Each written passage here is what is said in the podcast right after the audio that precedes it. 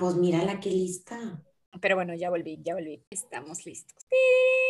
Tin, tin, tin. Ok. Estás escuchando Nada que ver. Episodio 22. Historia de dos ciudades. ¡Yeah! Uno que sí leímos. Sí, si crees que vamos a hablar y reseñar el libro del título de este podcast, aunque ya lo leímos, estás en lo incorrecto. Yo soy Mane. Y yo soy Ale. Cada semana elegiremos al azar el fragmento inicial de algún libro famoso y divagaremos sobre temas que nada que ver. Con ayuda de la más alta tecnología, o sea, una página random de selección aleatoria, elegimos el fragmento inicial de una lista de 50. Una vez elegido, cada quien desarrollará un tema a partir de estas primeras líneas. ¿Leímos el libro? Sí, esta vez sí. Pero no estamos aquí para eso. Esto es nada que ver. Comenzamos. Las líneas que han desatado los divagues del día de hoy son, era el mejor de los tiempos, era el peor de los tiempos, la edad de la sabiduría y también de la locura, la época de las creencias y de la incredulidad, la era de la luz y de las tinieblas, la primavera de la esperanza y el invierno de la desesperación. Este libro, como saben, es un clásico de cajón indispensable. Está inspirado en la Revolución Francesa y en este Charles Dickens nos ofrece un panorama de personajes de muy humildes vidas que se ven trastornadas por el estallido de un terrible suceso histórico. Y la historia transcurre entre Londres y París en la época de la Revolución Francesa, eh, una revolución que se presenta como un justo castigo a la aristocracia por los siglos de explotación y maltrato del pueblo. Pues sí, no es de los clásicos de la literatura mundial. Sí. La mayoría sí te lo ponen a leer, aunque sea pues en la prepa, ¿no? sí, creo que yo lo leí en la prepa. Yo no me acuerdo cuando lo leí. No, yo lo leí en la secundaria. Creo. Pero sí, se los recomendamos. Pero también les recomendamos que escuchen nuestros divagues about it. Sí, también eso está más padre. Bueno, no está más padre, ¿no? o sea, aquí no quiero engañar, o sea, Dickens. Pero, este, bueno, antes de que yo aquí ya empiece a meter más la pata, Mane, ¿Qué te hicieron pensar estas líneas tan maravillosas? Bueno, ahora sí que teníamos un montón de hilos de dónde jalar, o sea, no nos podemos quejar. Pero bueno, yo me quedé con el tema de, la luz y la oscuridad.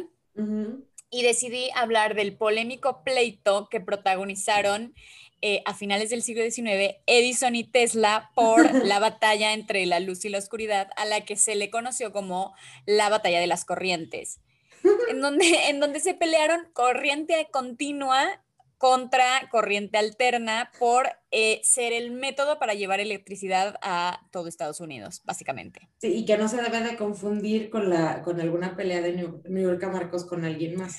100%. La batalla de las corrientes. Sí, totalmente. Eso podría ser la batalla de las corrientes, pero no lo es.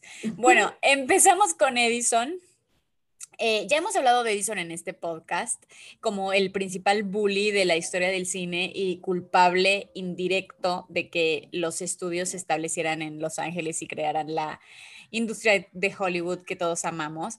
Mm. Em, pero bueno, eh, la verdad es que Edison era un empresario mordaz, o sea, era un genio, pero era un empresario mordaz. Entonces, él era como la encarnación del inventor americano porque supo poner eh, como ideas geniales con ideas de negocios en un mismo paquete. Era súper prolífico, o sea, llegó a registrar más de mil patentes en Estados Unidos y en Europa y bueno, todo el mundo sabe que es como el inventor más máximo, eh, pero era súper ególatra, muy defensor de sus ideas, súper ambicioso y, y bueno, era autodidacta, o sea, tiene muchas cosas para aprenderse. La verdad es que en los últimos años como que se le ha criticado mucho porque les salió como la parte digna de cancelación de él, en donde... Sí, ya todo el mundo que fue famoso está cancelado en la actualidad. 100%, o sea, hay un montón de escritores que ya de que no lo lean porque violó niñas, o sea, como que es muy terrible. Sí, y este, y, bueno, Edison no está pudiendo con ese filtro ahora, pero la verdad es que eh, pues fue, fue un hombre bastante clave en la historia de Estados Unidos y en cómo avanzó la ciencia. Pero bueno, la verdad es que él em, es autodidacta, o sea, empezó, es el típico caso de niño que literal empieza vendiendo periódicos, porque así fue. Entonces él trabajaba en el tren y leía, o sea, como que entre que pasaba un tren y otro, se la pasaba leyendo libros de ciencia y después aplicando esos conocimientos, haciendo experimentos, hasta una vez que salvó a un niño que, se, que lo iban a atropellar en el tren y el papá del niño era el del telégrafo, entonces a cambio de mm. eso le enseñó clave Morse y a, y a usar el telégrafo y así. Entonces, pues obviamente ya, o sea, de, adolescente ya trabajaba en la compañía de telégrafos y después los de telégrafos empezaron a cuenta que él podía arreglar cosas, entonces cuando algo se descomponía, él lo arreglaba y así se fue haciendo como muy... Em, vivillo para, la tecnología y se puso su propia fábrica de inventos inventó el fonógrafo y ahí fue como su primer wow, invento genial. O sea, y ya llevaba como 300 patentes más o menos. De que a los 10 años él ya tenía 400 patentes registradas. Sí, más o menos. Pero bueno, cuando ya tiene el fonógrafo, que es de sus, de sus principales inventos, y ya eh, como que empieza a trabajar mucho más y a tener ya, o sea, gente que le ayudaba y tal, de hecho, una de las cosas que se le critica más feas es que muchas veces las, los inventos no eran de él, sino de la gente que trabajaba para él. o sea, vicio que, bueno, desde Miguel Ángel está de tomar el crédito del aprendiz. Mira, este muchacho, qué listo, fírmale aquí. Sí, tal cual. Entonces, eh, pues digo, es una de las cosas que se dice, pero la realidad es que sí, eh, tuvo un montón y... Eh, probablemente la más famosa es cuando inventó la bombilla eléctrica, o sea, hace el foco. Le hace. Que eh, en realidad no es que él la inventó, pero la perfeccionó de que él em, como que logró que cuando la prendes ya dura prendida un montón de tiempo, porque le cambió el filamento ese, el horrible que se bota cuando se te funde el foco.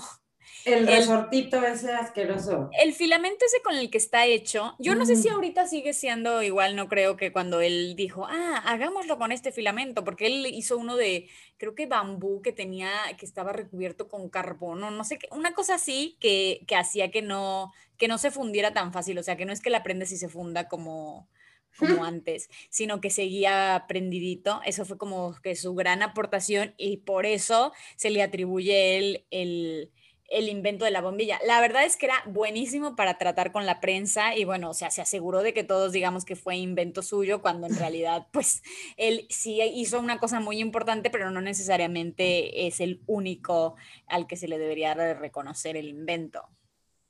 era muy buen publicista también. Sí, totalmente.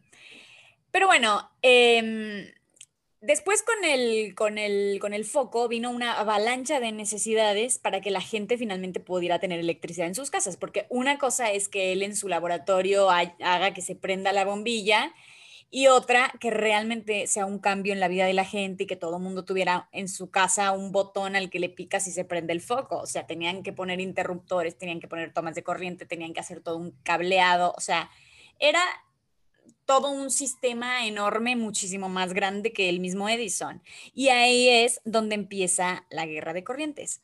Mm. Edison... Amo la guerra de las corrientes.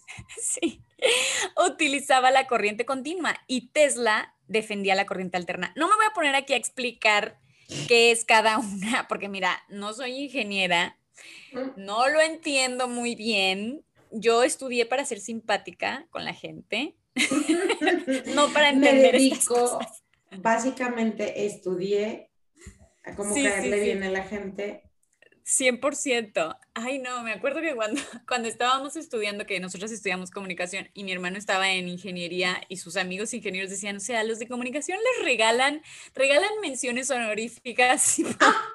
Sí, ya sé, como que siempre nos hacían menos y yo era así como, creo que no, también está difícil, pero luego teníamos compañeras que decían que, que porque a Pavón no le daban el crédito que le daban a Morelos y pues yo decía, bueno, es que Sí, era como, mira, ni cómo ayudarte. Y sí, y bueno, y si nos preguntan, dime exactamente cuál es la diferencia entre corriente alterna y corriente continua, eh, te la debo, pero bueno, básicamente la corriente continua es que el flujo electrónico va ahí constante, directo, a full, y, no se ve y no se mueve por otros caminos. Y la corriente alterna tiene un flujo más creativo, que varía en dirección.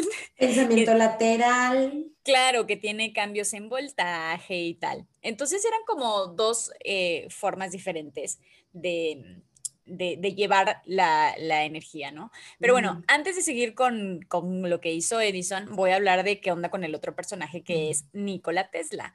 Que ahora está como en el pico de, o sea, ahora sí todo el mundo lo ama, ¿no? Tal cual, o sea, la verdad es que gracias a Elon Musk, que él quiso hacerle justicia y le puso su nombre a los coches eléctricos, bueno, Tesla ahora es sinónimo de eh, avance, perfección y ser un rockstar, claro.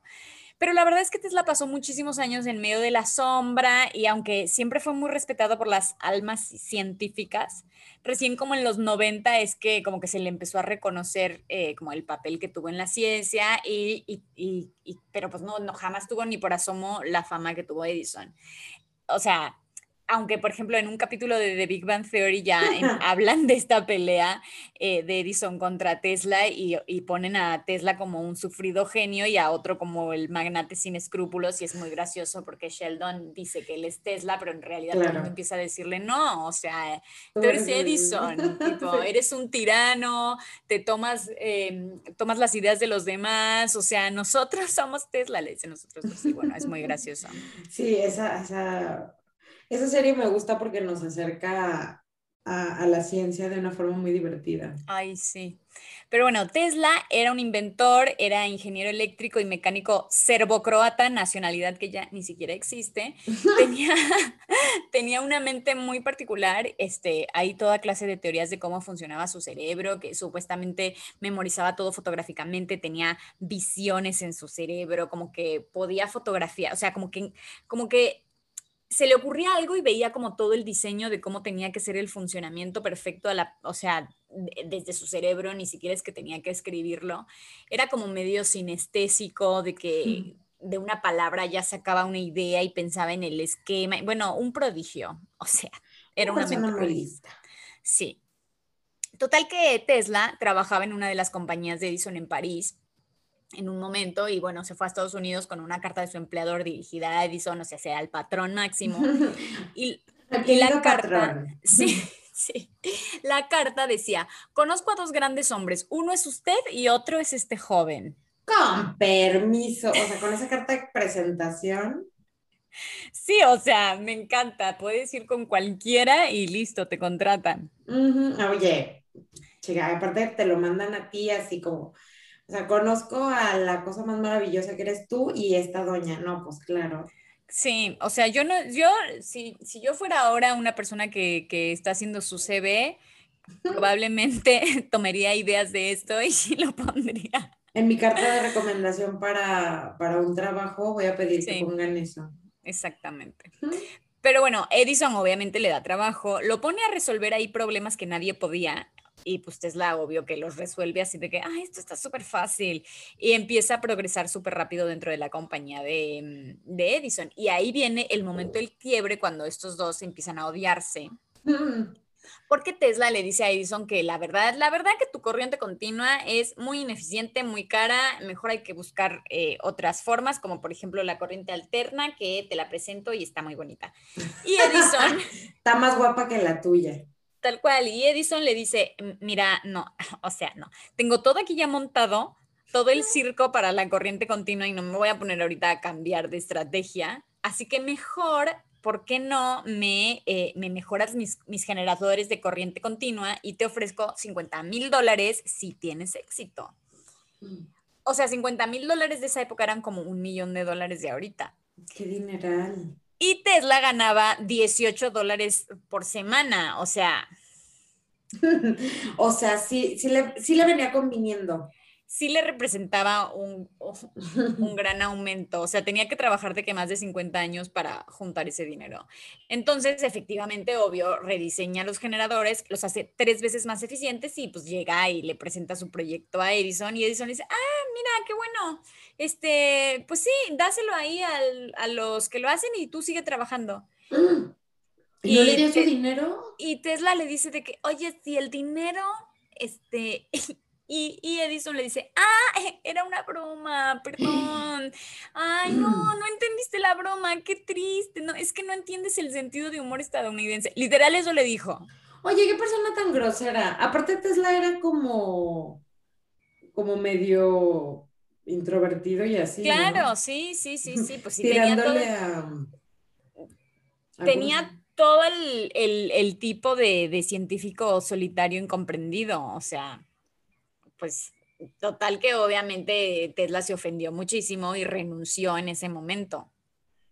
Claro, pues yo hubiera hecho lo mismo. Eh, sí, y ahí es donde verdaderamente empieza la guerra de patentes, en donde, digo, bueno, sí, de patentes y de corrientes, porque a través de las patentes.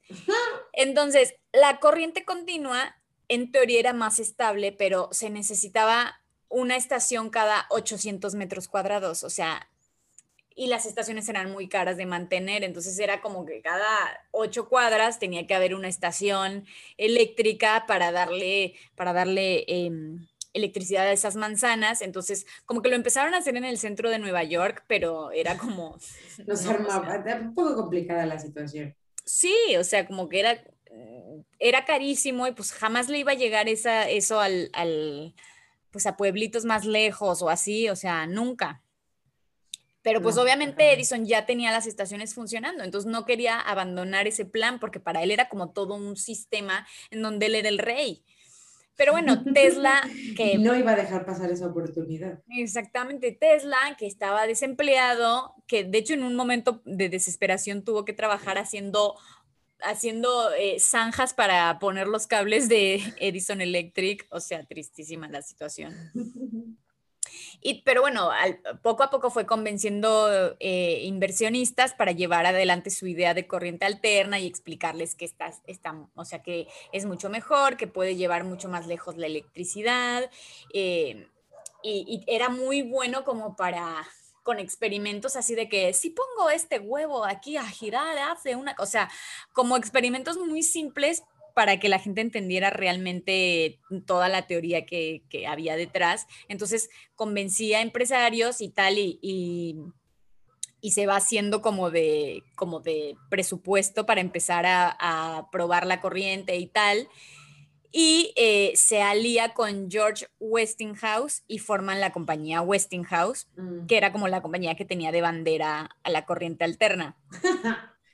Y entonces ahí se empiezan a pelear. El problema es que la corriente alterna era pues como como era mucho más inestable y como que no sabían bien qué onda y no la sabían controlar y no estaba tan probada y era como muy nueva, eh, Edison decía como, no, no, es que es muy peligrosa, supuestamente por eso no la quería usar. O sea, la realidad es que no la quería usar porque ya tenía todo montado para la otra, pero decía que no la quería usar porque era peligrosa y porque eh, te podías morir, en fin. Bueno, importante. Entonces, ahí empieza como toda una guerra sucia, horrible, en donde Edison empieza como a tirarle muchísima tierra. Igual la corriente alterna en ese momento sí tenía como problemas, pero... Eh, pero le echaba ganas, estaba yendo a terapia. Sí, en Europa hicieron un transformador en donde como que con eso podía subir y bajar la cantidad de voltaje que venía en la corriente, entonces era como que venía en el cable muchísima potencia y el transformador hace que baje a 110 voltios y entonces ya era muy seguro ponerlo en una casa sin que la gente se fuera electrocutar. tipo, muriera electrocutada. Claro, pero entonces... Eh, de todas maneras, hubo algunos casos de corriente alterna que, hicieron que, que, algunas personas se murieran, como por ejemplo, eh, que estaban los cables tipo colgados, así había una maraña de cables a finales del siglo XIX, porque estaban los cables de teléfono y los cables de un montón de compañías de luz y los cables de los de corriente alterna y los otros también, o sea, era todo un, un, desastre antes de que empezaran a poner los cables eh, enterrados. Y entonces, el, en, un, hubo una, en, en, 1888 hubo una nevada horrible, entonces se cayó un cable y pues se electrocutó un niño y entonces, o sea, obviamente ardió Troya, fue todo un horror. Y tiempo después un instalador de, de mm, creo que era cable de telégrafo, ni siquiera es que estaba poniendo luz, pero estaba tipo eh, arreglando así de que literal en un poste de luz a media, en media calle de que en el centro de Nueva York y mm, agarró un no sé si de Nueva York, ahora estoy dudando, pero bueno, en una ciudad, así, un, un centro así muy público. Agarró. mucha gente. Sí. Agarró un cable sin querer, o sea, de que se equivocó y agarró un cable de, de, estos de corriente alterna y pues obviamente no tenía ni el equipo ni nada para protegerse y se empezó a electrocutar, pero fue horrible porque empezaron a salir chispas y digo, el tipo murió al instante, pero el cuerpo quedó ahí de que seguía electrocutándose y sacando chispas como durante una hora. Entonces... Ay, no, ¿sabes qué? Me, es que yo tengo una una raqueta que con electricidad mata los mosquitos. Y Ay, sí, mi papá también. mi papá también tiene y es el más fan. Dice que es el mejor invento del hombre blanco. Y sí, o sea, haz de cuenta como el mosquito así tal cual, pero una persona y de que... Cuando se quedan atorados. Sí, sí, sí, sí, sí.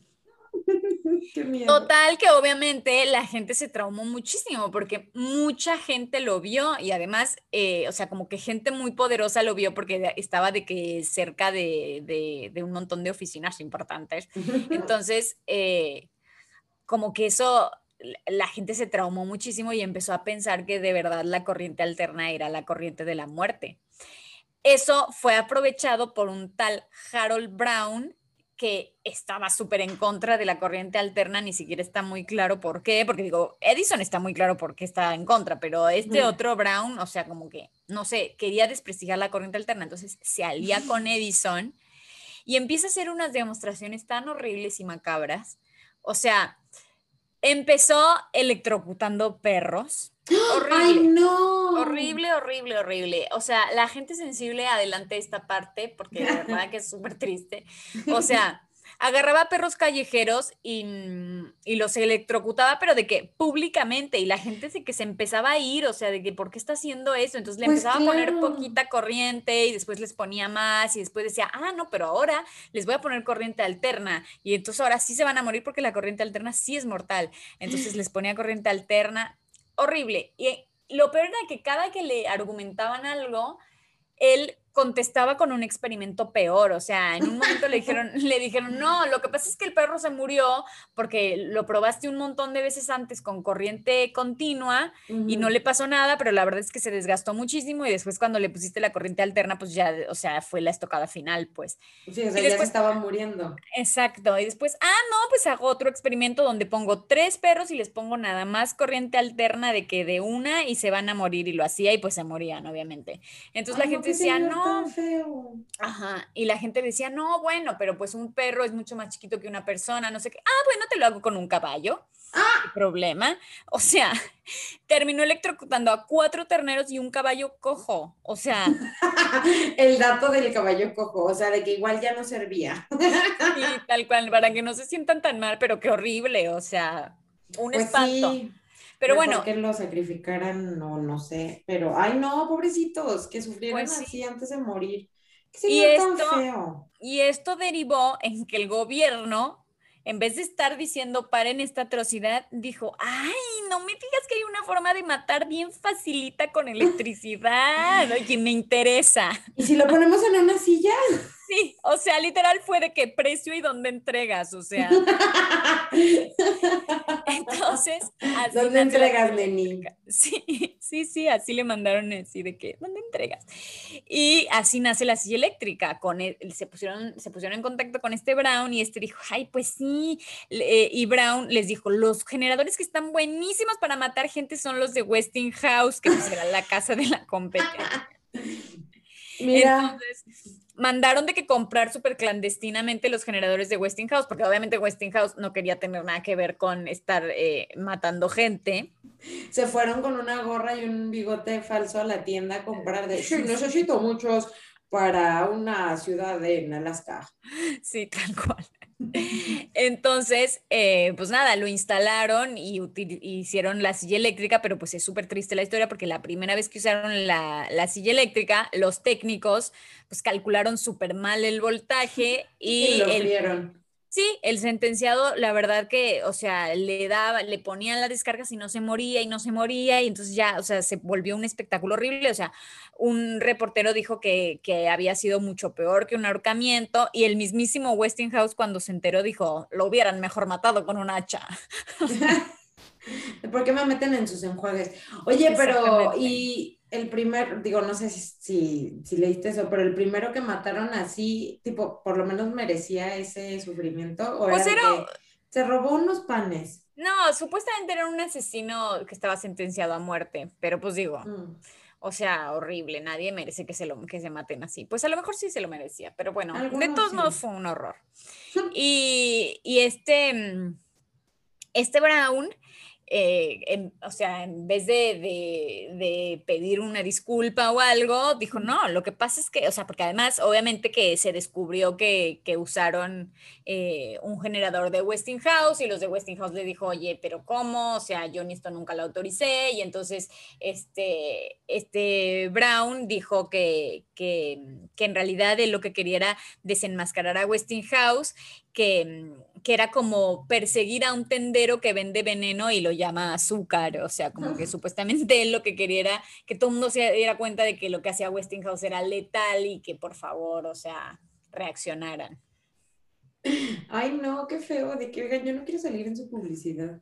Sí, pero bueno, la verdad es que, o sea, después de esos escándalos, la gente sí estaba panicada y había, había de que un pánico generalizado a los cables y hay como todo un momento histórico en que la gente, este, de verdad creía que por prender la luz te podías morir, pero la realidad es que la corriente alterna pues sí era mucho más eficiente. Entonces, em, hubo algunos eventos como bastante claves, por ejemplo, uno de, usar las cataratas del Niágara para generar, eh, para generar electricidad, que eh, Tesla con Westinghouse ganaron ese proyecto y entonces empezó, como que la Westinghouse empezó a, a, ganar así cosas y entonces ya se empezó a hacer como muy conocido de que era lo mejor y pues ya ahí como que ya termina eh, como el pique, pues el pique entre los genios y, lo que pasó es que los, los grandes empresarios de que los peces gordos que estaban detrás de ellos son los que se repartieron el pastel, o sea, Edison terminó perdiendo el control de su empresa porque los de la Edison Electric y los inversores como que se empezaron a poner en, a poner de acuerdo entre ellos de que, ay, este genio ya nos tiene harto, lo vamos a quitar porque nada más no nos deja crecer. Y, y, se empezaron a comprar todas las empresas unas a otras. O sea, había, en un momento había como 15 compañías que, que, que hacían electricidad y al final terminaron solamente dos, que es la General Electric, que era la donde estaba Edison Electric, que se, que se, se fusionó con otra, y la Westinghouse, y ya eran las únicas que, que que estaban en lo de la electricidad, pero luego entre ellas igual empezaron a trabajar. O sea, como que la verdad es que los empresarios dijeron, ay, ya, o sea, vamos a dejar estos pleitos de egos y vamos a, a trabajar porque, por ganar más dinero, entonces pues se comparten Yo pensé que ibas a decir por iluminar a la humanidad, pero no, por ganar más dinero. Obvio. Entonces empezaron a, pues a prestarse las patentes y no sé qué, y a usar unas patentes de uno y de otro. Y era como todo, ya se volvió literal un negocio y dejó de ser algo como que estaba más vinculado como con el genio este, físico que había detrás de, los inventos estos. Pero bueno, la verdad es que Edison ya para entonces era putrimillonario. y Tesla. Más al tigre. Exactamente. Y Tesla, este, pues en un momento Westinghouse empieza a, estar, o sea, estuvo a punto de quebrar y además le debían muchísimo dinero de las patentes a Tesla, porque en un momento Tesla le dijo como, no, pues dame dos dólares y medio por cada, no sé tanto, que, que cables que pongas. Pues en ese momento a los de Westinghouse les parecía un buen negocio, pero cuando se dieron cuenta le debían muchísimo dinero a Tesla. Entonces estaban de que no, o sea, entre todas las patentes que estamos pagando y todo el dinero que le debemos a Tesla, la verdad es que vamos a tener que quebrar. Y Tesla, que era como un alma de Dios, les dijo, ay, no, no, no, no me digan que van a quebrar por mi culpa. No, yo les doy toda la patente. Y, y digo, le cedió todas sus patentes para que no quebrara Westinghouse y pues digo, murió bastante empobrecido, el, o sea, el pobre. Ah, sí, porque el otro sí murió ricachón, ¿no? Sí, pues el otro era súper amigo de Henry, de este Ford, y, y, y, además este Edison fue como muy inteligente con, con cómo capitalizar los inventos, y de hecho es como el inventor del, del como de la fábrica eh, como Fordizada, o cómo se dice. O sea, como la eficiencia. Claro, o, sea, como la eficiencia de la producción en cadena, pero de mm. inventos. Y, además como él creía en el ensayo y error, era como que tenía, no sé, un galerón de 20 personas haciendo un ensayo y error de una cosita hasta que saliera bien, entonces hacía, no sé, 300 mil intentos de algo hasta que salía bien. Entonces, pues así, pues digo, es una forma de avanzar, o sea, no se la voy a criticar, pero Tesla, por ejemplo, decía que todos sus inventos y nada, nada tenía realmente una un, fundamento teórico porque, porque Edison no habían ido ni a la universidad, entonces este, era como más la paciencia y, las ganas, y la, bueno, más que las ganas, como la posibilidad de hacer una cosa una y otra vez y otra vez y otra vez hasta que saliera bien. Y Tesla era como amigo, o sea, ponte a hacer unas cuentas y date, o sea, y más rápido vas a sacar cuál es el problema. Amigo, date cuenta. Claro, pero pues la verdad es que este Edison ya tenía laboratorios de, inventos y todo esto, o sea, como que pues, y tenía empresas súper grandes, o sea, él estaba muy difícil de quebrar. Pero Tesla, pues sí, o sea, era como que ganaba de sus patentes y luego le cedía las patentes a otros y no, no fue inteligente para administrar su dinero y, y, estaba muy loco, o sea, ya al final de su vida vivía... Ya se le fueron bastante las cabritas al final. Sí, vivía en un, en un hotel o sea, de que empezó viviendo en el Waldorf Astoria y terminó de que, sí, o sea, de que vivía ahí y era como súper metódico, de que trabajaba de las 9 de la mañana a las 6 de la tarde, a las 8 en punto tenía que estar cenando, perfecto, súper bien vestido, todo súper bien, y, después a las 3 de la mañana se ponía a trabajar otra vez, o sea, eh, era, eh, era muy raro. Obviamente jamás se casó y pues tiene unos pensamientos súper raros sobre la mujer.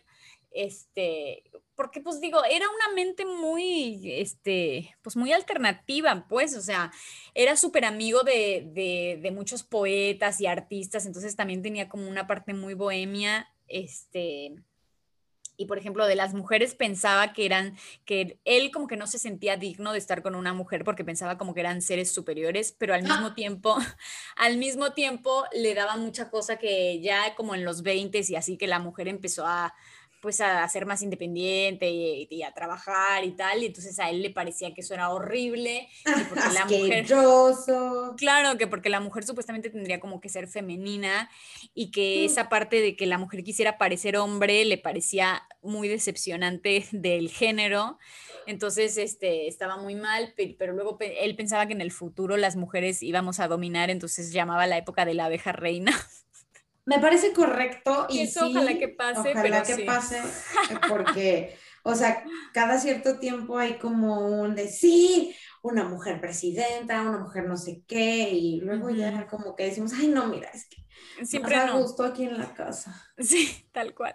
Entonces, eh, pues sí tenía pensamientos muy extraños, hizo, hizo, cosas muy raras y, por ejemplo, en un momento cada, cada vez que era su cumpleaños, hacía como toda una fiesta en donde invitaba a la prensa, pero esto ya es cuando ya tenía como 70 años este, invitaba a la prensa y decía como en qué estaba trabajando, pero siempre eran cosas loquísimas de que cómo leer la mente y luego desarrolló supuestamente un rayo que era como para como un arma letal con luz, entonces como que podías matar con luz y era el rayo de la muerte de Tesla. No, no, o sea, ya ya se se Era el rayo emprendedor. Sí, no, o sea, después se enamoró de una paloma, eso es lo más raro. como por, ¿y, ¿y cómo se llamaba la paloma? No sé, pero creo que no le puso nombre, pero era como que él eh, tenía una obsesión con alimentar palomas, lo cual le, le, le, causó problemas en algunos hoteles en los que estuvo, porque los pues. clientes eran como que, amigo, tienes un criadero de palomas ahí. O sea, Aparte son súper sucias, son pues como las ratas del cielo, las palomas. Entonces, este si encontraba, o sea, si, si por ahí había una, una paloma así, este, herida, él la ayudaba a curarse. Eh, Juan, mi novio, también hace eso y Dios mío, o sea, yo estoy así de que por favor. pero bueno, no se lo voy a criticar porque viene desde la bondad de su corazón, pero, pero Tesla también, o sea, encontraron, en, si en un balcón o lo que sea había una paloma herida, él la ayudaba y tal, y, les ponía nidos y así. Y una de esas obviamente, Ajá, en algún momento apareció una que supuestamente era una muy blanca y muy pura y, que también es, él la ayudó a curarse y de hecho le instaló una cosa que le costó dos mil dólares, o sea, en donde para que se pudiera curar bien y era como que la sostenía para que no, no hubiera presión en sus patas, no sé, una cosa rarísima. Y luego decía que la, que la paloma lo venía a ver todos los días y que cuando él la hablaba, eh, ella venía y todo, y dice como que es el único momento de su vida en donde realmente tuvo un propósito, que era amar a esa paloma. No, no, no, no, o sea... No, sí lo perdimos, no sabía yo eso, pero sí, chale. Sí, sí, muy loco, muy loco. Pero bueno, la verdad es que... que termina igual. no lo dudes. Pero este como que, en, como que en su tiempo sí fue súper afamado y todo, y durante, o sea, un montón de tiempo sí tuvo una gran fortuna, pero bueno, la perdió porque no la supo administrar bien. Y porque como que él veía más allá del dinero, o sea, como que no, le importaban otras cosas más que, que, que enriquecerse, pero bueno, la verdad es que al final de su vida, pues sí, ya se le, se le veía como científico loco y y, pues ahí como que su reputación, como más o menos entre los 20, 30, por ahí ya, este... Se fue a la mierda. Sí, pues digo, todo el mundo empezó a decir como sí, o sea, una mente brillante, pero la verdad es que está loco, entonces, este... Sí le mandó, muchísima gente le mandó cartas de, o sea, le mandaba incluso Einstein de diciéndole como todo lo que lo admiraban y tal, porque bueno, no solo hizo esto, o sea, hizo muchísimas cosas que ahorita eh, son clave. Edison también, la verdad, los dos. Pero, pero bueno, al final de su vida se, se, les fueron literal las cabras al monte, o sea. Muy, muy cañón. Sí. Y cuando se murió, como además estaba solo, porque no es que tenía ni esposa ni nada, o sea, de que el FBI así investigando muchísimo todas sus cosas para que no cayeran en manos ajenas, pero declararon como no. Cuidándole al viejito así de no manches, este va a tener una buena idea y se lo van a llevar los rusos. Bueno, en ese momento no eran los rusos, pero alguien. Los alemanes. Ah, sí, los alemanes. Pero pues sí, tal cual, o sea, fue así, y, pero bueno, dicen que ya sus últimos trabajos eran cosas muy extrañas y muy filosóficas y como que no. Eh, y lo terminaron al final un sobrino, eh, como que cuando se murió ya gestionó que le dieran todas sus cosas y todo, y ahora hay un museo eh, Tesla, creo que está en Austria, donde están sus cenizas y están como sus últimos escritos y tal. Pero pues sí. Mm. Y así terminó la guerra de las patentes, la, de las patentes de las corrientes. La ganó, la ganó Tesla. Ya sé, pero igual no ganó nada, o sea, ganó en el papel, pero pues el dinero se lo llevó el otro. Pues sí, totalmente. Pues el dinero y el reconocimiento, porque, o sea, mm. ahorita ya, pues por eso te digo que ya se le hizo justicia, sobre todo con los coches, o sea, ya le preguntas a alguien quién es Tesla y a lo mejor te sabe decir, o sea, hace 20 años o 30, no. No, sí, no, no sabía ni era como, no, él no fue, fue Tomás Alva Edison. Pues eso te lo enseñan en la escuela. Tesla creo que no. A, ver, yo no me acuerdo que me hayan dicho de Tesla en la escuela. No, yo eh, tampoco. No, yo tampoco. Yo cuando supe Tesla, eh, básicamente todo, no toda esta historia, pero bastante de esto es cuando los amigos de mi hermano me lo contaban y me acuerdo que me contaban eso de la silla eléctrica y eso. Como conversación ingenieril, pues como de, de, Big, Bang, Theory. Sí, sí. Sí, es que sí, casi personajes, em, claramente.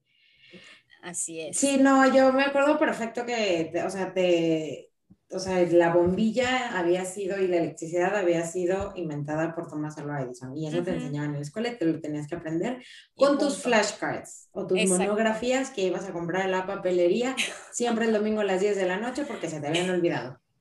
Sí, sí, la cartulina. La cartulina, es que esas, las monografías, esas me parecían maravillosas. Ay, eran las como, eran como tarjetitas de estas de, de álbum Panini y de personajes históricos y las tenías que llevar a la escuela, que al final también lo hacías como un álbum, porque, o sea, no sé si a ti te hacían eso, pero lo que venía atrás lo tenías que transcribir y luego pegabas ahí. sí, o sea, así era el sistema, ir a la papelería, comprar el, el cromo o la monografía, transcribirlo y pegarlo en tu cuaderno, o sea. Sí, muy. Los niños, o sea, si nos está escuchando alguien de menos de nuestra edad, o sea, de 30, va a decir, pero estás aquí, ¿qué pedo? Sí, pero que ya no les tocó la primaria como a nosotros. Por eso no tenemos la letra tan fea, niños. Ay, sí, totalmente. Ya no saben, los de 20 ya no saben ni qué es escribir. Los ves escribir y dices, pero Santo Cristo, ¿qué es esto? Así es. Pero bueno, ¿a ti qué te, qué se te ocurrió? Pues a mí esas líneas, eh, como la descripción que da, la verdad es que siento que habla de los ochentas. O sea, que es una década como muy amada y odiada al mismo tiempo. Ahora como que un poco se está reivindicando y está volviendo, por ejemplo, en temas de moda y en... Mm, como esa nostalgia de los ochentas y están haciendo muchísimas series, películas que son como ambientadas en los ochentas, pero la realidad es que esa década eh, estuvo llena de, hubo crisis económicas, hubo devaluaciones de la moneda, pero también eh, fue, creo que como la primera piedra o el, primer avance, el paso para lo que conocemos como un poco normalidad o como vivimos actualmente, porque es cuando empieza eh, ya a estar en la sociedad los avances tecnológicos que nos trajo la carrera por eh, conquistar el espacio, ¿no? Que al final que fue un poco lo que ahí le dio como un empujón, entonces pues ya, que su micro, que el coche este, eléctrico, que eh, de hecho en los ochentas fue cuando se, se empieza eh, con lo que viene siendo el Internet, ¿verdad? Eh, que bueno, se populariza en los noventas y ya explota, le explota la tacha en los dos miles. Pero en realidad fue un poco como este inicio, pero sí fue una una década un poco revuelta, además de que fue la década en que tú y yo nacimos. Ay, sí, a mí me eh, encantan los 80. Ajá, a mí me parecen muy padres porque hay, hay muchas cosas muy chistosas porque también empieza todo, o sea, la cultura pop que ahora conocemos, o sea, como el dominio de los medios, así ya en su máxima expresión. En cuanto tipo el cine, hay cosas muy maravillosas en, en los ochentas. Empieza el concepto, por ejemplo, de las, estas películas de adolescentes. Entonces, a mí la verdad sí me gusta un montón y una, una de las cosas que más me gusta en la década de los ochentas son los mundiales de fútbol que hubieron en esa, pues, en esa década, ¿no? Y pues de eso voy a hablar, de los dos mundiales que aparte, eh, o sea, es la un poco de, uno fue en España y otro fue en México, que también es como esta parte de, de las dos ciudades, ¿no? Que no son ciudades, son países y que yo a España la tengo como muy cerca de mi corazón. Sí. En 1982 fue el Mundial de España. Yo soy muy fan de ese Mundial porque su mascota es de las más padres que La naranja, es la de la naranja. Sí, es naranjín. Yo no puedo entender cómo se les ocurrió poner una naranja de, mascota de fútbol. O sea. Es que estuvo bien padre, te voy a contar. por favor, por favor, porque no sabes las horas que yo he pasado riéndome con mi hermana, pero a carcajadas. es que es de los mejores. Analizando, o sea, porque analizamos toda la historia de las mascotas de, la, de, los, de los mundiales y de las olimpiadas. Es que son y, Y la de España 82, o sea, no, es de las que más risa nos ha dado, sí. Así que por favor cuéntame de dónde salió. Mira, la mascota en realidad, o sea, bueno, el naranjín salió de lo que viene siendo una competición, o sea. Encima. Sí, sí. Fue eh, Naranjito, perdón, yo le digo Naranjito, pero es Naranjito, es el nombre. Fue creado por unos publicistas sevillanos, que bueno, ahí ya también dicen, mira, pues sí, María Dolores Salto y José María Martín Pacheco. Y pues, es una, para quien no lo haya visto, es una naranja vestida con los colores de la, pero así como antropomórfica, eh, que está vestido de la selección y tiene un balón de fútbol bajo el brazo. Y este, y la eligieron precisamente porque no es como lo típico español.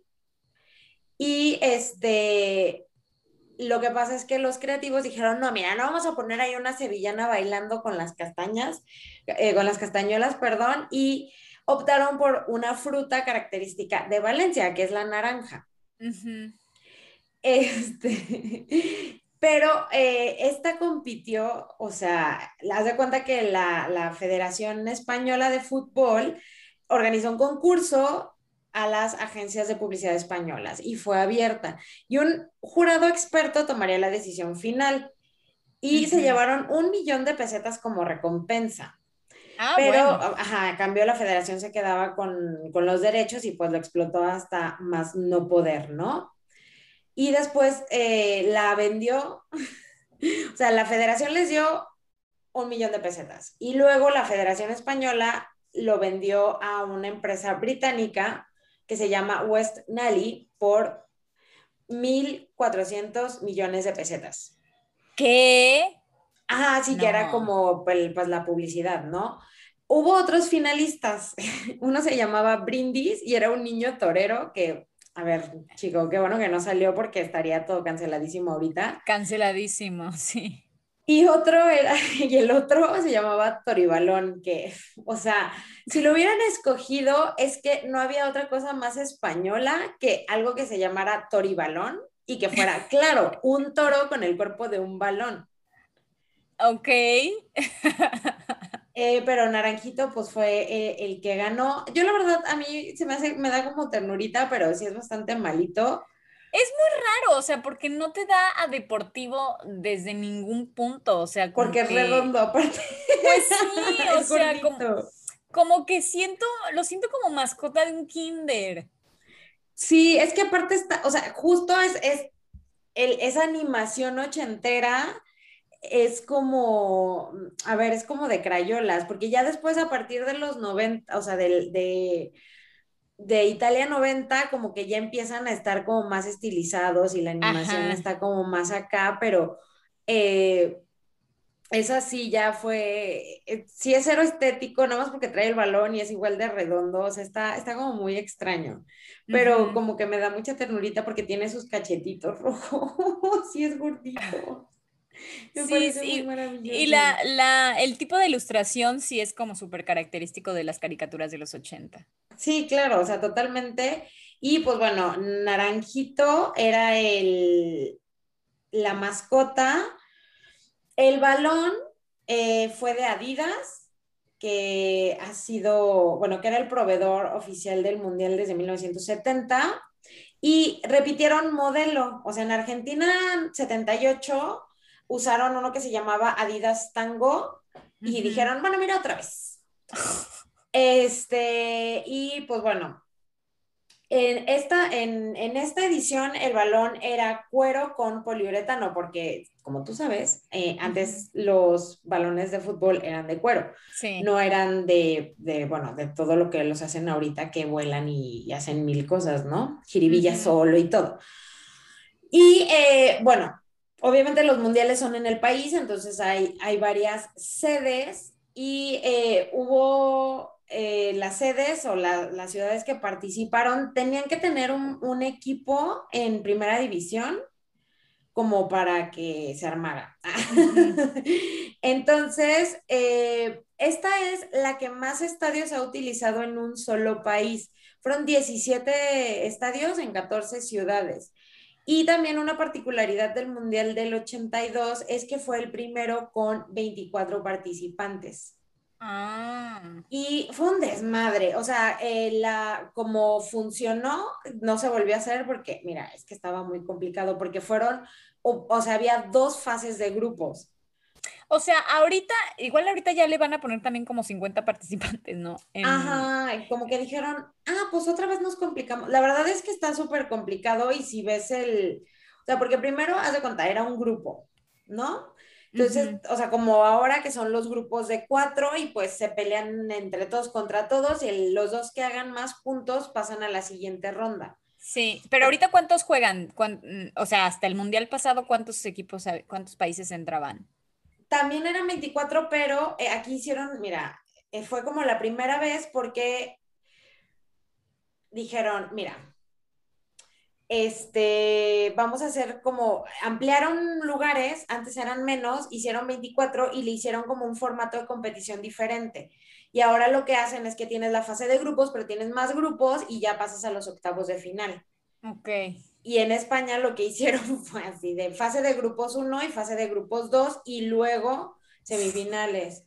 Entonces, o sea, la neta es que jugaron como 15 partidos cada, ¿sabes? O sea, como Claro, pues sí. Sí la liaron bastante. O sea, muy español el cotorreo, porque yo siempre digo que son como muy complicados y rebuscados. Entonces, pues mira, ahí la, le hicieron así porque este, tuvieron, lo bueno es que tuvieron muchas sedes, tuvieron en Alicante, en Barcelona hubo dos estadios, el Camp Nou y el estadio, el Sarriá, en Bilbao San Mamés, en Málaga La Rosaleda, que pues son como los conocidos, ¿no? O sea, en La Coruña el Riazor, en Gijón el Molinón, que rima, en Elche eh, un nuevo estadio, en en Oviedo, el Carlos Tartiere.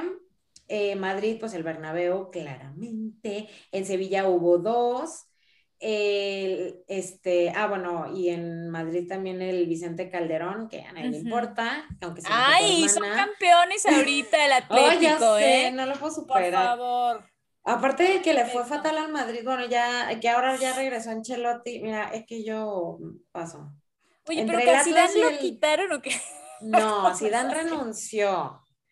Oye, Zidane me impresiona porque está igualito. Zidane está, no, está más guapo, mané. O sea, yo me acuerdo. ¿Qué le pasa? Ese señor no sé qué tiene, pero yo me acuerdo, eh, a ver, en, no sé, en los mundiales que yo lo, veía de poco más chiquita, no se me hacía nada guapo. Normal, sí. O sea, casual. Pero ahora, no, no, no, no, no, no. Sí, yo cuando vi la noticia de que volvió el otro entrenador dije, Sí, pues después de, o sea, pues perdió todo y dijo, mira, deja agarro mis juguetes, que yo no tengo necesidad, y se fue. Y pues ya estaba leyendo el otro día que, que pues que viene de regreso el mister. Pero bueno, este. perdón, perdón, yo decidí la conversación porque necesitaba hablar de lo guapo que está. Es que está delicioso, ¿no? Yo estoy totalmente de acuerdo con eso. O sea, la verdad es que cada vez se pone más guapo ese señor. Bueno, y bueno, sigamos. Sigamos.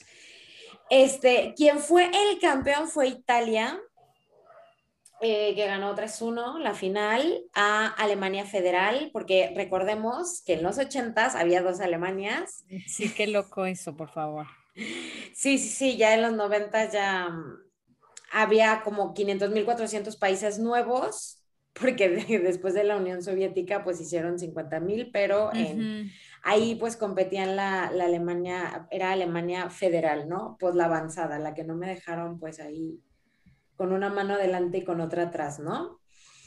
Y este, bueno, ya ves que se aumentaron los cupos, entonces ya ahí la CONCACAF empezó a, teníamos dos en, ese, en esos tiempos, mm, fíjate. ¿Dos países iban nada más de CONCACAF? Y este, pues sí, por eso no íbamos antes, o sea, si ahorita vamos porque son como 40 lugares y mira, chica, es que si no pasa los cuatro lugares que hay, pues ya. Pero la UEFA tenía 13 cupos, o sea, eran bien manchados. la Comebol tenía 3, la CONCACAF 2, la Africana 2 y la AFC y OFC, que creo que es la de, o sea, de lo que sobra, eh, dos cupos. Oye, sí estaba muy pasado. Sí, son bien manchados.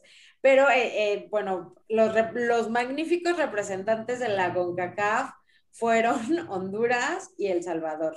Ah, o sea, encima.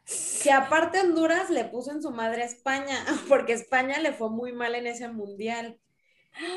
Y este, creo que, eh, digo, a ver, tampoco nos volvamos locos, pero ya ves que luego Honduras dice así como, wow, qué emocionante pero ni, ni Argentina que iba con, Maradona a, tope, ni España que decía, este es nuestro, pasaron a, la fase de, o sea, las pues semifinales, pues. Este, y pues sí, les fue muy mal. La verdad es que estuvo medio regular, ¿eh? Porque mm, ganó Italia, pero Italia como que pues tampoco nos volvamos locos. En tercer lugar quedó Polonia, Francia, Brasil quedó en quinto, o sea, que me estás contando, Inglaterra, después, luego la Unión Soviética, o sea, España quedó después de la Unión Soviética, Austria, Irlanda del Norte, que esos sí les ganaron. Bélgica y Argentina, o sea, les fue súper mal. Tuvieron un 40% de rendimiento ambas elecciones en ese mundial. No, pues no. ¿Y qué? ¿Y Maradona que estaba en drogas o qué? Seguro sí. Seguro sí, no, pero ya ahí era cuando empezaba. Realmente ahí ya después pasamos a lo que viene siendo el de México 86. Ah, que ese fue su mundial. Ese fue su mundial, este, que además creo que ese mundial y o sea, ese partido de la final representa, o sea, tan bien a Maradona como la luz y la oscuridad en esa persona. Entonces, este, el Mundial del 86 originalmente, Mané, no sé si sabías, pero no iba a ser en México. Sí, sí sabía, porque justo encima acabábamos de tener un Mundial, o sea, creo que iba a ser en Colombia, ¿no? Exactamente, iba a ser en Colombia, pero luego los colombianos dijeron, mira, es que la neta son un chorro de requisitos. o sea, en el 74 la FIFA dijo, bueno, sí, vamos a Colombia, ¿no? Y entonces los colombianos, como que, como buen latinoamericano, yo creo que dijeron así, ay, luego, luego. Después vemos, como cuando te dan la tarea y, y, recién el día antes dices, ay, a ver, ¿esto qué era? Y se estaba bien difícil. Eh, haz de cuenta que así les pasó, de mamá la cartulina, así. Porque tenían que tener 12 estadios con capacidad mínima de 40 mil personas para la primera fase. De los 12 estadios, cuatro tenían que tener de 60 mil para la segunda fase. Y luego dos con más de 80 mil para el inaugural y el final. O sea. Y tenían que instalar una torre de comunicación en Bogotá tenían que congelar las tarifas hoteleras en moneda nacional para los miembros de la FIFA a partir del 1 de enero del 86 y este, tenían que emitir un decreto que legalizara la libre circulación de divisas internacionales en el país, este, poner una flota de limusinas a disposición de los directivos de la entidad, tenían que hacer una red ferroviaria que permitiera comunicar todas las sedes no, y aeropuertos con capacidad para el aterrizaje de aviones en reacción en todas las sedes, ¿no? O sea, que pudieran, que fueran internacionales. Claro. Y una red de carreteras que permitiera el fácil desplazamiento de la afición. O sea, a ver. Otro país, básicamente. Tenían que volver a hacer. Entonces el gobierno colombiano dijo, mm, yo creo que no llegamos. Y el 25 de octubre del 82, eh, Belisario Betancourt, que era el presidente en ese tiempo de Colombia, dijo, miren, no.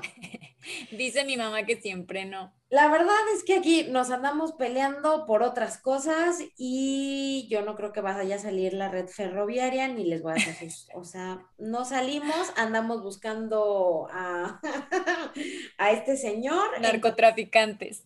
Sí, andamos pues buscando a ver que no se vuelva presidente este joven, entonces yo creo que tenemos otras prioridades en la vida. Entonces, pues ya la FIFA dijo, bueno, pues a ver quién se avienta. Entonces hubo cuatro países que dijeron, bueno, yo, engañadísimos. Uno, Canadá, que, o sea, a ver, el otro era Brasil, Estados Unidos y México. Y Brasil como que dijo, no, la neta sí me mamé. Y antes de que empezaran a votar, dijo, no, la neta, se me calentó el hocico, o sea, no. Y quedaron Estados Unidos, Canadá y, México. Pero, eh, o sea, Canadá no tenía instalaciones futbolísticas, mira, con trabajo sabían que era el mm, fútbol y pues, cómo se Ni afición, yo creo que ni selección tenían. Sí, o sea, como que dijeron, ah, no era para la de hockey, y luego dijeron, no, es que aquí la FIFA, la de hockey es aquí a tres calles. Ah, perdón, y ya salieron. Entendí mal, entendí hockey, perdón. Sí, y sorry, sorry, sorry, y se fueron. Entonces, y luego los gringos dijeron, la neta también se me calentó el hocico, o sea, sí quiero, pero mejor hago bien mi chamba para el 94, que fue la que eventualmente les dieron. Claro. Y entonces Canadá y Estados Unidos dijeron, por favor, dénselo a mi amigo México. Entonces declinaron a su favor y pues ya México dijo, uy, yo. Y pues México pues acababa de hacer un, un mundial, ¿no? Y que, que, les había, bueno, acababa de hacer pues, sí, bueno, 70. Para términos del mundial es nada. Sí, sí, habían, eh, era 70, 74, sí, o sea, habían tres mundiales de por medio. Y entonces dijeron, bueno, pues se arma, ¿no? Y, pero ¿qué, crees? Que en el 85 se nos cae la mitad de la Ciudad de México, ¿no? Entonces dijeron, ay, Santo Cristo, no vamos a llegar, ya se nos murió la mitad de la afición, luego qué tal que se nos cae el Estadio Azteca, pero la libramos como los grandes.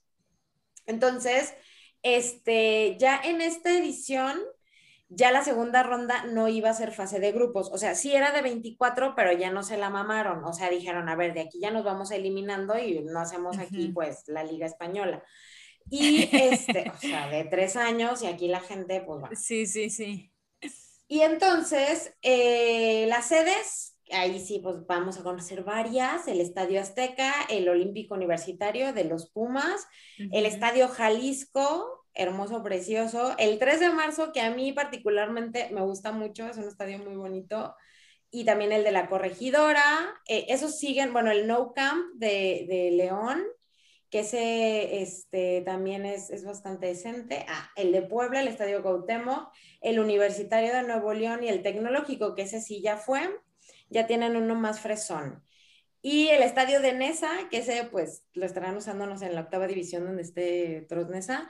Y la bombonera, que es este, que es el que está en Toluca, ¿no?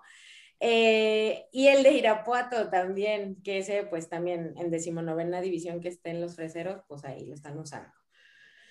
Y aquí pues ya, mira, ahí ya, ya se puso como, como más... Eh, eh, más interesante porque México es el único mundial al que ha pasado al quinto partido, o sea, son casi los niños héroes, los eh, seleccionados de ese año que, en, bueno, dentro de los hombres ilustres que nos llevaron al quinto partido para perder en penales contra Alemania, está claramente Hugo Sánchez, que era el capitán, Tomás Boy, que, o sea, digo, a lo mejor no lo vieron jugar, pero sí lo han visto pelearse mientras eh, y hacer berrinches al lado de, digo, al, pues en la zona técnica.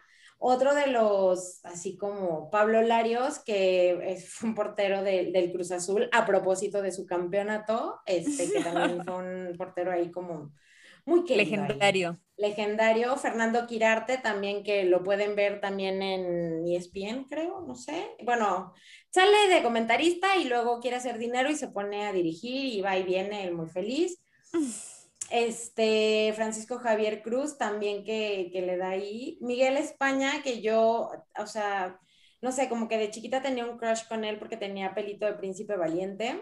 Sí. Este, ¿qué otro? Bueno, famosillo está también este, Manuel Negrete, que es el que en ese mundial hizo uno de los mejores goles o más bonitos goles, que es como de media tijera, más emblemáticos de la selección mexicana. Él es famoso por eso. Y quien los coachaba era Bora Milutinovic, que este, que fue que ha sido muy famoso en México. Me acuerdo de ese personaje tan particular. Hablaba muy chistoso y siempre decía, yo, yo, respeto. respetaba mucho. Pero me encanta que tipo los héroes que, o sea, su máximo, su máximo alcance fue que llegaron al quinto partido, es una ternura. Es una ternurita y aparte fue en México y la verdad es que fue muy triste porque, o sea, a ver, primero, o sea, jugaron contra Bélgica y le ganaron a Bélgica. Y dicen, no, o sea, ya estamos aquí para las... Después jugaron con Paraguay y quedaron 1-1. Después a Irak le ganaron 1-0, que bueno, a ver, da igual. ¿Irak? Irak, sí. O sea, en el estadio, todos esos fueron en el estadio Azteca y luego pasaron, o sea, ya ves que la fase de grupo son tres y pues claramente hicimos 3, 6, 7 puntos. Entonces, como con todo, con todo fuimos a, ¿cómo se llama? Octavos. A octavos. Y eh, ahí contra Bulgaria ganamos 2-0. O sea, ¿qué hubo? O sea, Pero ya ¿qué pasó? Y luego ya en los cuartos de final contra Alemania, o sea, la verdad es que no estuvo tan mal porque empatamos a ceros pero pues ya nos cargó el payaso con los penales y, y ahí empezó la maldición, la maldición de la maldición de los penales, o sea, es que lo metió uno de cinco, man, o sea, es que ¿por qué me hacen eso? Y el, mayor goleador de, esta selección fue Fernando Quirarte con dos eh, goles, pero bueno, eh, son de los niños héroes que tenemos, la mayoría pues de los, eh, bueno, Hugo Sánchez era el único jugador extranjero, bueno, que jugaba en, en, en Estrangia, que jugaba en el Real Madrid, todos los demás, pues de equipos mexicanos, la mayoría de Pumas, América, Atlante y ya. Pero Pumas traía ahí con todo. O sea, Pumas tenía uno, dos, tres, cuatro, cinco, seis de la selección. Y ponle que Hugo Sánchez también era de Pumas. Sí, claro, porque Hugo Sánchez salió, de, salió de Pumas. Entonces, la verdad es que esa selección era, era, era Puma. Y el... Chistoso. Sí, la verdad es que, bueno, llegamos al quinto partido, pero no estuvo tan gacho. El balón se llamaba Adidas Azteca y fue el primer balón fabricado con materiales sintéticos. Mira. Y el, la mascota está muy bonita. Es, eh, ¿cómo se llama? Piquín. Era el chile ese, ¿no? No, Piqué, se llama Piqué. Sí, era un chile con un sombrero. Ay, sí, muy gracioso. Es que las dos mascotas de, los mundiales en México me parecen muy maravillosos. O sea, Juanito, el de los setentas, es, o sea, es un mariachi gordo con la panza de fuera. No, es que. Y luego Piqué es un chile con un sombrero y así su balón. Es súper estereotípico, o sea. Me acuerdo que cuando yo me di cuenta ya grande, o sea, porque pues, de bebé pues nunca y ni idea, pero en un momento ya más grande que me di cuenta que, que la mascota de México había sido un chile. Mamá, la mascota de México 86 era un chile y su respuesta fue, si estuvo más alburero eso. y ves de ahí que van a probar el chile nacional y todo, es que la verdad, pero se llamaba Piqué, o sea, Piqué, pero bueno. Y este, otra de la, bueno, ahí es el mundial, ese sí fue el mundial de Maradona porque el campeón fue Argentina, el subcampeón fue Alemania Federal y en tercero quedó Francia y Bélgica en cuarto. O sea, ahí los que estuvieron ahí. El mejor jugador pues fue Diego Armando Maradona y en la final fue cuando le venimos manejando lo que viene siendo la mano de Dios y el gol del siglo al mismo tiempo. Eh, quien no conoce, o bueno, a ver, quien haya estado viviendo en una piedra pues toda su vida, la mano de Dios es un gol que metió eh, Maradona pues con la mano, ¿verdad? O sea, le hizo así como que ahí le pegó con la cabeza, pero como estoy chaparrito, entonces metió la mano y fue el primer gol, pero después, desde media cancha, ese sí a lo mejor no lo ha visto mucha gente porque sí te tiene que gustar el fútbol como para, a ver, para haberlo visto, pero él sale desde media cancha y se burla a cuatro, eh, digo, a todos los adversarios que se le puso, los alemanes, los fue burlando y llegó a, a terminar el gol.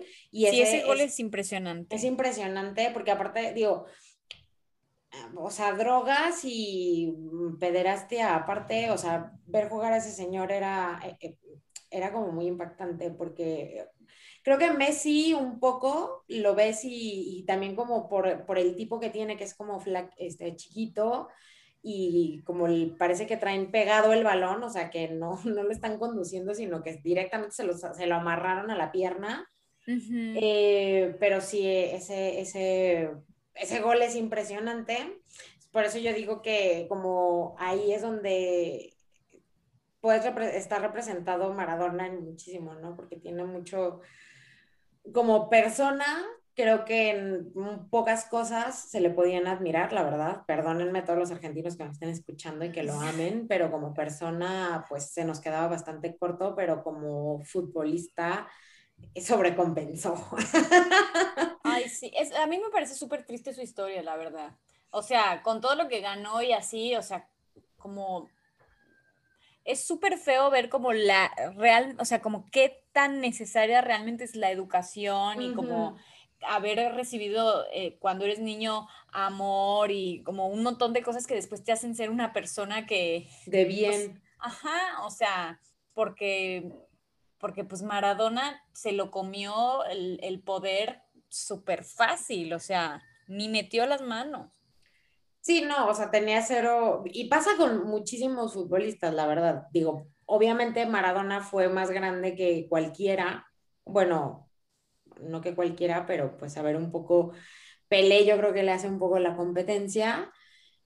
Y fíjate que Cristiano y Messi creo que no creo que tampoco le hagan como mucha competencia en como a lo icónico que fue.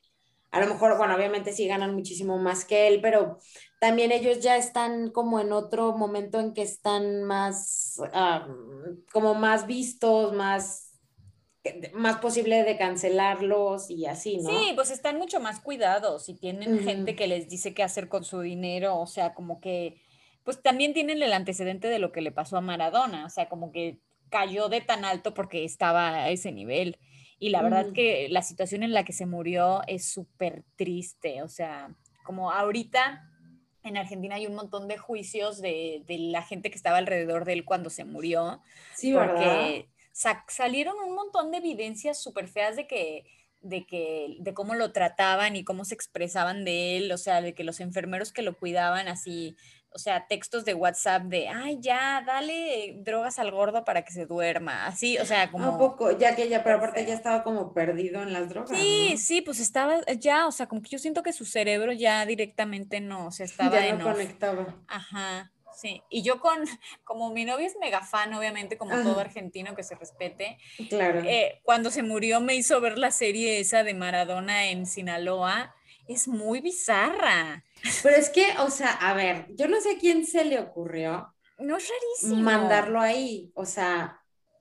Sí, sí, sí, sí, es súper raro. Y ahí ya lo ves como, pues sí tiene chispazos de, genialidad y de hecho al equipo dentro de todo no le fue tan mal, pero, pero lo ves una persona, o sea, cero funcional, pues, o sea, impresionante su dependencia a fármacos y eso, y en ese momento ni siquiera si se drogaba o así, pero, pero que, que habla y no tienen sentido las cosas que dice, y eso que ahí estaba medianamente bien, o sea, después todavía se, fue peor para abajo, ajá. No, y al final ya tuvo unos últimos años muy, muy feos y muy tristes, y como que te da coraje a alguien que fue tan genial que él mismo se haya hecho el suficiente daño como para quedar así, o sea. Sí, pero su muerte se supone que fue como que le dio como un paro respiratorio, ¿no? Sí, pero como que hay mucha gente que dice que claro que se podría haber, eh, haber evitado, pero él estaba ya muy descuidado. Pero pues digo también, o sea, pues ya estaba muy mal. Sí, yo me acuerdo de las últimas apariciones que tuvo que sí se veía que estaba drogadísimo en un no, mundial. No, no, no se le entendía, lo que decía no se le entendía directamente. Sí, eh, ¿cuál fue el mundial que hasta hicieron muchísimos memes de él que así directamente se veía que estaba súper drogado? Creo que el de Estados Unidos. No, ese todavía. Todavía jugó, pero ahí fue donde le sacaron el doping. Sí, ahí fue, no, no, no. O sea, se cuenta que fue a. O sea, ya fue como ah, espectador. El de Rusia, el de Rusia. El de Rusia, ¿no? Sí, que, salía, se veía súper mal. Sí, no, que daba vergüenza. O sea, a mí me daba vergüenza ajena, la verdad. sí, pobrecito. Sí, porque cuando estuvo en Dorados todavía Mm, pues a ver, yo no sé. Pues digo, algo hizo, porque la verdad es que Dorados iba en último lugar y lo, lo, o sea, creo que perdió las dos finales o algo así. O sea, él estuvo como dos veces y las dos veces perdió la final. Sí. Pero lo, lo sacó del pozo terrible. Igual yo creo que pues traía un equipo técnico que era bueno, no sé, la verdad. Y como que su, su sola mística o sea, para un futbolista estar ahí con él ya te motiva, a lo mejor, no sé. o sea, nada más de verlo, o sea, yo creo que cualquier futbolista nada más de verlo, pues lo daba todo, ¿no? O sea, me dio tres consejos, puta, soy, ¿sabes? Mi mentor es Maradona, o sea, no tengo pretexto. Tal cual, pero sí, o sea, en las entrevistas, o sea, ya dice cualquier cosa. Sí, ya siéntese señora. Sí, decía cualquier cosa, o sea, la verdad es que yo lo veía y decía, mira, Sí, sí, desde que entrenó a la selección, en, creo que en el Mundial de Brasil. A ver, pero ahí todavía parecía persona. O sea, en el de Brasil. Ah, no, en el de Sudáfrica, ya no me acuerdo en cuál fue el. No, sí fue Sudáfrica. Fue Sudáfrica, sí, sí, porque en el de Brasil sí llegó a Argentina a la final. el de Sudáfrica. No, no, no, o sea, que dice, sí parecía persona y pues le echó ganas, pero no, o sea, no le fue nada bien entrenando a la selección. Sí, o sea, ahí todavía no estaba como, o sea, yo me acuerdo que lo veía y pues era como, ¿sabes? Como un jugador retirado, pero ya después como que engordó muchísimo y ya, o sea, perdió hasta forma, pues, de su cara y todo. Pero sobre todo que no se le entiende cuando habla, y, o sea, y hacía como unos gestos súper raros, entonces ya te daba hasta entre miedo y pena. Sí, pobrecito, y aparte que lo seguían ahí explotando, no te dije, ya ves que el hermano andaba diciendo que se le andaba apareciendo y le decía de cosas allá. Ay, sí, por favor. Pero bueno. Pero bueno, eh, en el 86 fue la estrella, esto fue previo a escándalos de doping, de violencia, de pederasta, de violación, de todo. Previo a eso, él, él brilló pues mucho. Y eh, México también, o sea, de hecho, el Mundial del 86 es, siempre ha sido recordado como uno de los más así movidillos. Emocionantes. Emocionantes, padres. Es, eh, la verdad es que los mundiales en México siempre se ponían muy buenos. La ola y todas esas cosas pues salieron de y la chica, la chiquitibum, también. Entonces, eh, digo, México hasta cierto punto en los eventos deportivos como, como anfitrión, pues siempre es garantía porque la liamos, nos emborrachamos, emborrachamos a todos, la gente pues toma mucho tequila y se pone muy de buenas y las mujeres pues nos encantan los güeros, entonces todo se pone muy padre y se la pasan muy bien. Pues a ver cómo se pone en este próximo que va a ser en México. Sí, que va a ser compartido con Canadá y con Estados Unidos. Sí. Este, aparte a mí me da mucha emoción, porque bueno, yo nací en el 86. Entonces, pues claramente en el siguiente mundial, o sea, en el mundial que, que va a ser de, yo llevo a tener 40. ¡Qué horror! No quería hacer ese cálculo, pero bueno, gracias. Sí, porque mira, el siguiente año es el de Qatar. Sí.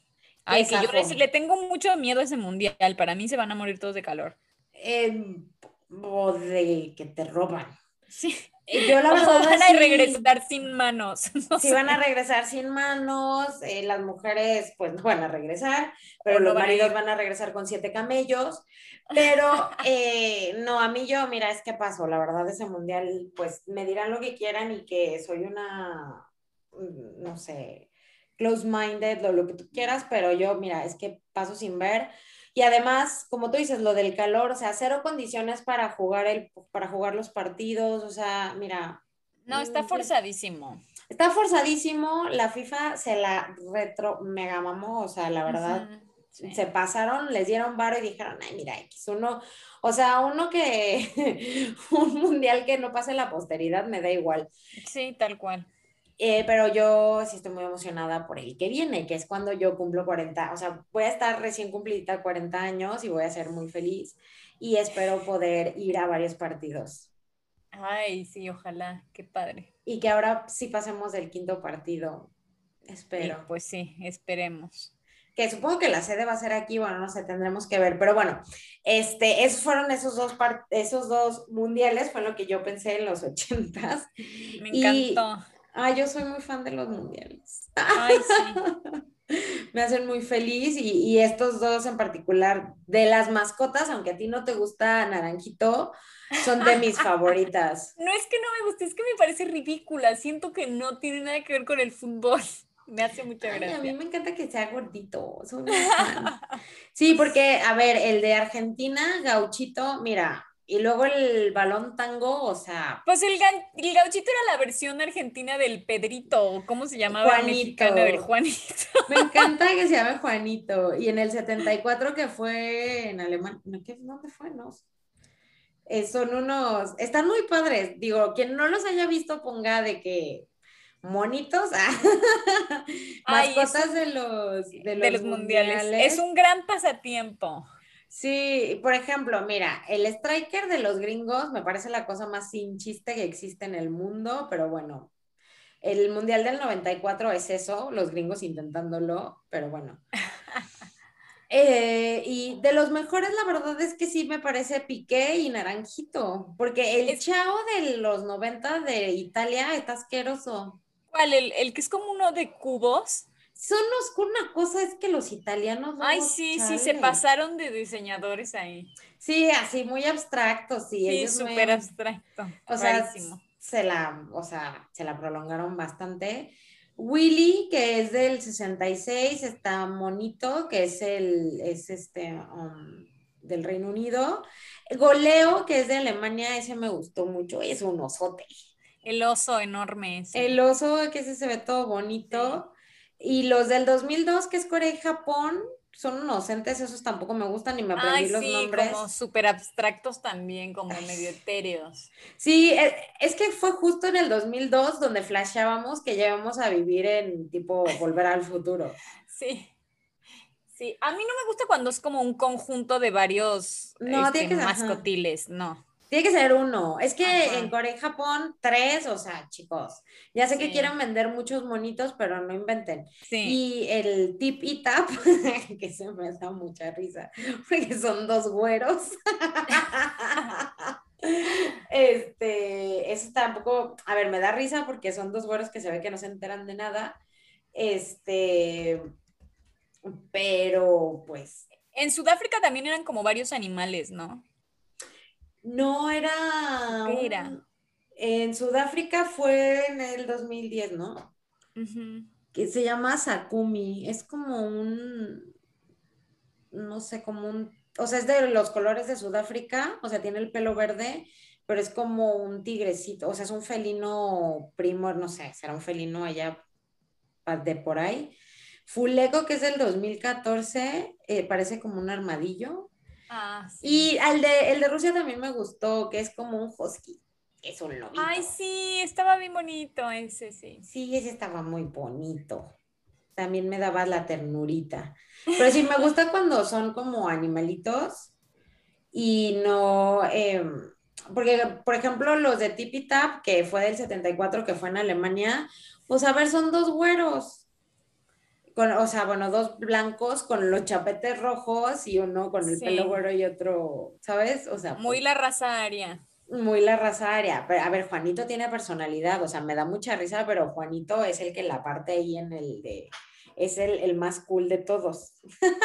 pero bueno, luego les daré mis opiniones más sustentadas de las mascotas de los mundiales. Bueno, pasamos entonces al, al próximo libro bueno, es el señor presidente de Miguel Ángel Asturias, que creo que es guatemalteco o algo así, y el señor presidente viene a hablar de, una dictadura, obviamente. Pues mira, es que de qué se habla en los países latinoamericanos del tercer mundo, pues eso. Pero obviamente yo no lo he leído, eh, pero de esta manera empieza y es muy raro. Mm. Alumbra, lumbre de alumbre, luzbel de piedra lumbre. Como zumbido de oídos persistía el rumor de las campanadas a la oración. Maldoblestar la luz en la sombra, de la sombra en la luz. Alumbra, lumbre de alumbre, luzbel de piedra lumbre sobre la podredumbre. Y Pepe Pecas pica papas con un pico, o sea. Es un trabalenguas. Sí, es un trabalenguas total de la alumbra de la alhambra de la Santo Cristo Redentor. ¿Qué onda? ¿Todo el libro estará así? Ay, no, qué pesado. O sea, si no es de 10, o sea, a ver, te lo aguanto 10 páginas, pero imagínate 200 páginas, mire, señores, que regrese de donde vino, porque no. Se llama el señor Guatemala. Váyase de Guatemala a Guatepiosh. Y literalmente váyase a Guatepiorch porque no manches. bueno, el próximo episodio veremos a dónde nos lleva este trabalenguas. Qué complicado, pero bueno, Mané, fue un placer. Igualmente como siempre, y esto fue nada que ver. Chau, chau. Adiós. No, sí divagué, o sea, es que las mascotas me vuelven loca. Me dije, no, no quiero que me graben. Oye, no te salgas.